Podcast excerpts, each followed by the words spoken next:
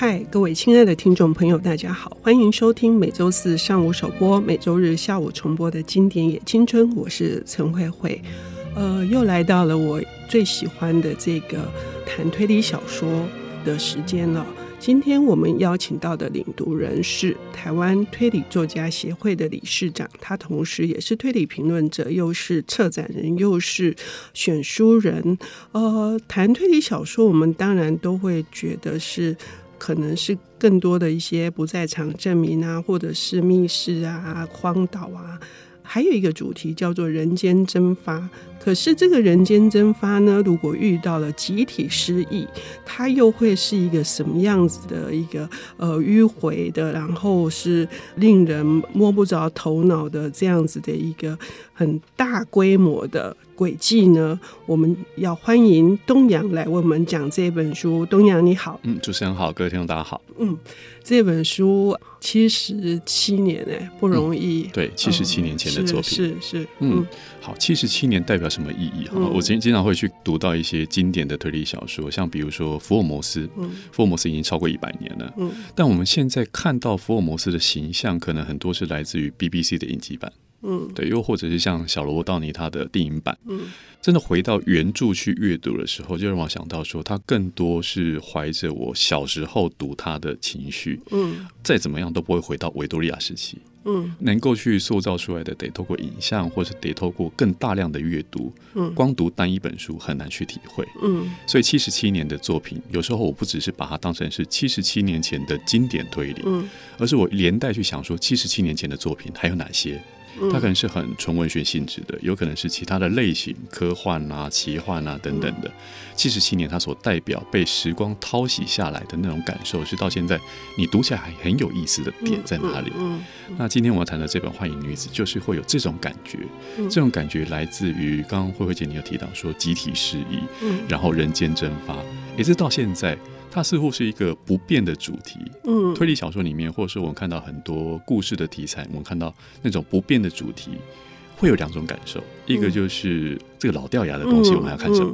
另外就是，那我们就更积极一点。那一个旧瓶装新酒或老掉牙的老狗能够变出的新把戏是什么？但别忘了，这是一部七十七年前的作品的时候，它已经停留在那个时代了。而且后来我们看到说，在很多关于推理史的描述，在很多后继作家，比如说我很喜欢的一位作家叫劳伦斯·布洛克，嗯，他是一个现役作家，都还对这部作品念念不忘，就是在那经典七十七年前的作品当中，引领了后面后继者，甚至是现代的创作者，都还有一些感受，嗯，这感受又在转化成我们先不直接谈这部作品的时候，是这位作家《幻影女子》的作者。嗯嗯。嗯他的几部作品，像比如说，他一部作品叫《后窗》，其实是个短篇改编的，然后是戏剧考克的，嗯、对，所以这样一个如雷贯耳的名字，嗯，一部作品的名称，一部他创作者、导演的名字出来的时候，你就会连带的去想象说啊，那他一定当年做了很不得了的事情啊，所以是在那时候的突破，但也带给现在的读者、现在的观众、现在的阅听者一个新的感受，而这新的感受，我们真的等了七十七年才等到。我读的时候，哈是整个人是投进去的，嗯，就是从一开始这个主角一现身，然后作者描写他的愤怒，他那个愤怒的怒火是可以烧到我自己这边来的。嗯、呃，这么短的这个篇幅里面，在讲作者的那个他的步伐，然后街景的呈现非常的厉害。所以当我知道说他是后窗的写作者的时候，那种鲜明感就出来是。整体是沉郁的，然后是一种凝重的那个调子，可是非常厉害的功力，可以把读者一下子就带到那个。那个情景里面，那个情景，我觉得就是文字的魔力、魅力啊！因为我们先撇开它是不是推理的类型，它、嗯、那种文字的描写一开始就带进去的，包括说主角，主角是一位叫史考特的男性，嗯、一位当丈夫的，他的愤怒，他的行动，你会跟着他走，是因为他跟他老婆吵了一架，离开家里，所以他离开家里是那一天是什么样的情境？嗯，那天是一个什么样的夜晚？嗯，风景，街头上的。不只是慧慧姐，你刚刚所描述到，你身为读者读到那个震撼力，包括当年的这本美国小说，它是英文的原著，转换成其他语言的时候，到日本，日本的译者在他回头去谈这部作品的时候，都不断的提到说，那开场的几句话，到现在都成为一个，即便是翻译过来的文字，都是一个场景上面开场的一个经典。嗯，这经典如果从文字上面的描述之外，我们有时候可能会联想起一些经典的电影，那个是如何开场的，嗯，对，或者说如何去让我们进入到故事，那。一踏进那个故事的感觉，大家可能会觉得说：“诶，那不就是你把书打开，阅读第一行文字，就是进入故事了吗？”诶，不，这其实就显示出创作者的功力了。嗯嗯，嗯。所以那个功力，再加上他故事的一开头描述了什么？描述说他的标题叫做“行前第一百五十天”。嗯嗯嗯。好，就是诶，行什么行？一开始不是就是一个、嗯、一个跟老婆吵了架的做丈夫的离开家里，要开始到外头去去什么呢？去吃饭，然后去找一个。伙伴哦，找一个伴侣，为什么呢？因为他手上有两张戏票，老婆吵了架不跟他去看戏，那另外一张戏票空着可惜。他去到酒吧遇到了一个女子，想说那这个晚上也不是要一夜情，也不是要有其他的非分之想，就是找一个女伴。在那个时代，七十七年前，找一个女伴，我们去看一场戏吧。但是为什么总有一个你悬在那边的标题？一开始作者就告诉我了，这是一个行刑前一百五十天，谁要谁要受刑？而且这个倒数的天数想必会一路逼近。这一百五十天前发生的事情，到后面有哪些发展呢？一开始就整个氛围，从小说里面场景的情境，然后作者一个比较后设的告诉你的时间点，整个就开始去制造起那悬疑的气氛，但你就会更。精心就作者所描述的每一段话，每一个句子开始去，我们不能看漏了。对，对没错，就是这样。就是我们因为东阳受我所迫，他必须讲故事的梗概。可是，一开始我们甚至不知道他生什么气，我们不知道他的愤怒原来是在跟跟老婆吵架。我们不得不说出来哈，所以呃，请各位听众朋友原谅。但是呢，我们不能说的事情实在是太多了啊。可是东阳点出了很重要一点，就是那个时间感的那个压迫，会使得我们喘不过气来。很多的作者可以做到这一点，但是像像他就是场景直接拉拉近了，真的很少见。是，而且那样场景拉进来，应该说我们在看推理小说，讲到这个类型，尤其是跟谋杀、犯罪、最后找真相，我们常会去提到。它不是一个作者压根不知道，跟读者一样不知道的状况下开笔的。嗯，他一定知道说，我后面要怎么去解决它，我后面我中间要经过哪些铺陈，所以那个设计是有点，我常会拿一句成语来讲，它是一种请君入瓮式的。嗯嗯，所以读者也有有一种好，那我就进来看。嗯，所以作家的是，那我就打开人门让你进来。所以这样的一个一来一往之间，这就是类型的一种不必被说破的规矩。嗯嗯，而这规矩进来之后。其实我们就成为一个怀疑论者，所有事情我都怀疑，所有人的语言，所有人的举手投足，我们都觉得他可能是有目的的。嗯，那有时候我们谈到推理小说，讲的是动机啊，比如说我杀人的动机是什么？我说谎的动机是什么？或我甚至不说隐瞒起来的动机是什么？所以在读的时候，就会很多自己开始自我怀疑这个故事发展。我们站在是一个跟角色一起探寻在。故事的枝枝面面，但这个角色并不是侦探，而是一个后来我们知道史考特他开始有了牢狱之灾。这个行刑前五一百五十天，指的就是他即将遭遇的命运。嗯、所以他现在仿佛是一个，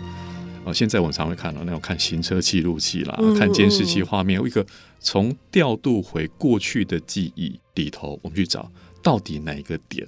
哪一个点他后来没办法在法庭上面，后来没办法在跟警察的对峙上面。去证得自己的清白，因为后来发现说，史考特的太太死掉了。嗯，那史考特太太死掉，他能够争取到的所有的证明里头，几乎都没有办法去证实他无罪，或说证实他太太死掉那个当下他并不在现场。嗯，因为警察就会发现到说，哎，你这天晚上是出去了，离家了，但是你随时可以回来啊，把你太太杀掉之后再出去。嗯，那中间有些证人他说，像比如说有酒保就说，哎，这位先生有来过。但几点我忘记了，因为这天晚上很忙，啊，我没有特别去去记他。慢慢就会带到说，幻影女子出现了。为什么她出现呢？因为她就是史考特当天的女伴。那为什么说她是幻影女子的原因，在于她是一个真实存在的女性，而且她还顶着一个非常夸张宛如把南瓜戴在头上的一个很很显眼的橘帽子。嗯，所有人见过她，应该都不会忘记。但这些证人能够证实史考特当天行踪的这些人，通通都不记得有这个女子的存在。因此，开始我们开始怀疑了：难道史考特在说谎吗？嗯，或是有谁想要设计史考特去让他陷入这个牢狱之灾呢？整体就回到我刚刚前头所提到的，读者开始去怀疑这一切。嗯，他也变成侦探。可他侦探到底是要去抓真凶，还是要为史考特？我认为他是清白的，所以我要找出他有利于他的证据呢。就是故事开始引领我们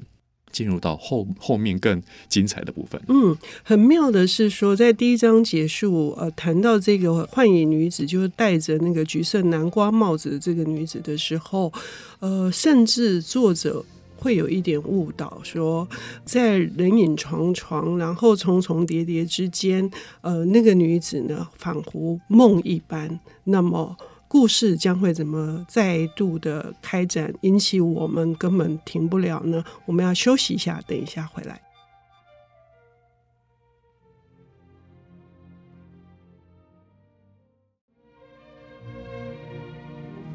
欢迎回到《经典也青春》，我是陈慧慧。我们邀请到的领读人是台湾推理作家协会的理事长，同时呢，他也是多重身份，他是推理评论者、选书人、策展人。他为我们带来的，这是一位传奇作家伍丽奇，他的这个七十七年前的经典。叫做幻影女子。前半段我们说了，就是这是一桩谋杀案，而被怀疑的丈夫他无法找到任何的证人来证实他确实跟一位谜一样的女子在一起。可是呢，这个一开始的这个行刑前第一百五十天，哈。也就是说，他这个杀身之祸看起来是难免的。嗯、那那个紧张感呢？我会认为是紧张感、迷离感、梦幻感，还有就是到底我们真的可以帮上什么忙吗？身为一个读者，哈，那那是吴丽奇非常厉害的地方。是这个帮上什么忙？我要先。老实一点哈，就我现在能够为各位导读或领读这本书，而不是我写这本书，就我的功力显然不如吴丽奇。因为当初我在阅读的时候，就像刚刚讲到慧慧姐讲到说那样的一个无力感，嗯，那个无力感不是某一种我们去用成语，比如手足无措啦、热锅上的蚂蚁这样子一句话就带过去的，不是。因为吴立奇，我先回头讲一下他的传奇故事。嗯。前头有提到他的后窗被希区考克拿去拍摄，当然故事有他一个独特的一个一个新鲜感，然后再透过戏曲考科他善用镜头去描述那种紧张大师戏曲考科的感受，但如果没有原来那个故事的原型，虽然我知道戏曲考克非常多故事是他自己原创的，他能够肯定，也就表示当初吴丽琦写出了一个让西区考科都觉得厉害的东西啊，厉害的点子，厉害的情境的描述，这个情境的描述就会是。这个主角，乃至于在吴丽琦的其他作品当中，我觉得他很擅长把他的人物残酷的丢到一个你没办法去做任何为自己辩驳的情境。啊，就是你空有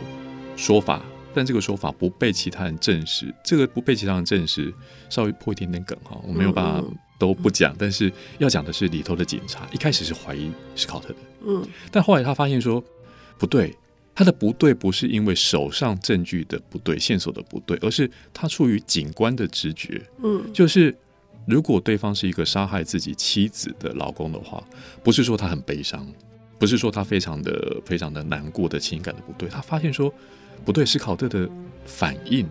只有清白的人才是如此反应的。嗯，但所有的线索找不到。他即便想要帮史考特忙，哎，好玩哦！警察想要帮嫌犯去脱罪的时候，都发现没办法。他往上去呈报的，往检察官那边去，往法院去的所有证据，再再显示史考特是唯一的凶手。嗯，所以他有点最后已经没辙了，跟史考特讲说：“那你想想看，你有没有一些认识的，甚至暗示他说你认识的朋友、私家侦探、律师等等的，我可以帮你的忙，就在于如果你有需要的话，你可以找这些人进到监狱里头去听你的故事。”听你的说法，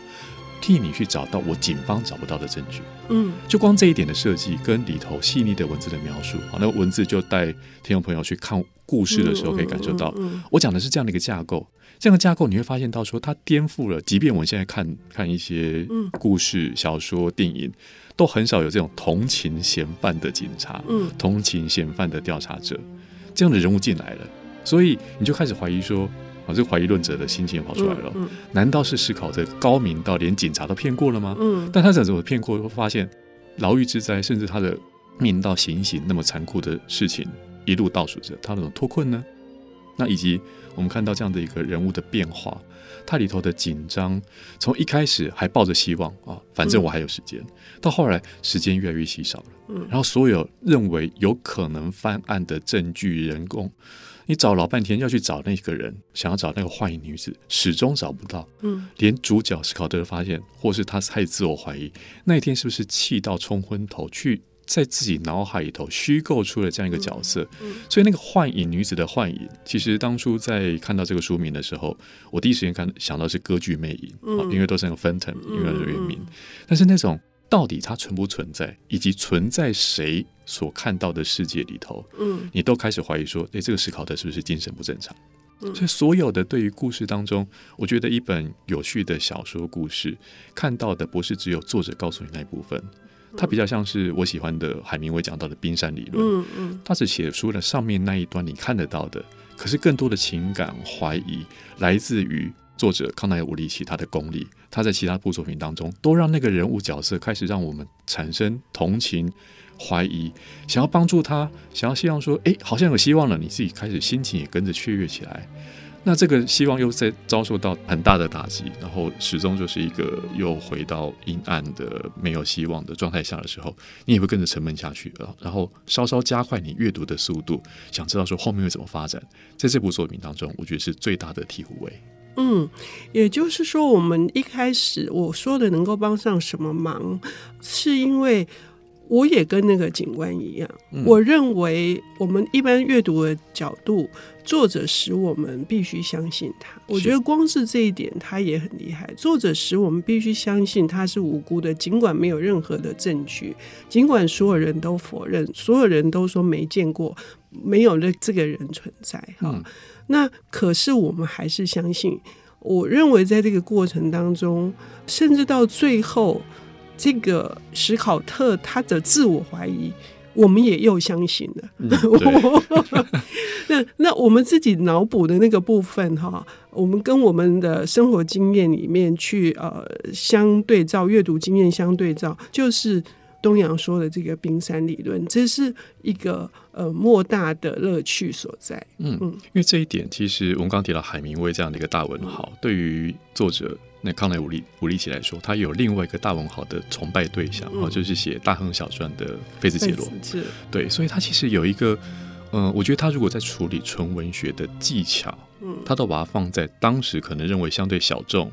呃，也不能说小众，相对比较雕虫小技的类型创作的时候，嗯、他也把这点放进去。嗯，所以他的小说创作并不是只为推理读者。这样的一个类型服务而已，因为在那个时代的确七十多年前有非常多这一类的作品，而它能够成为经典的原因，是因为我觉得在它在书写的架构上面，它去营造了它不只写给那个那个时代的当下的读者阅读而已，而是经过七十几年之后，我们读到了都有这样一个强烈的感受。我再把时间往稍微回推一下，这部作品是一九四三年发表的，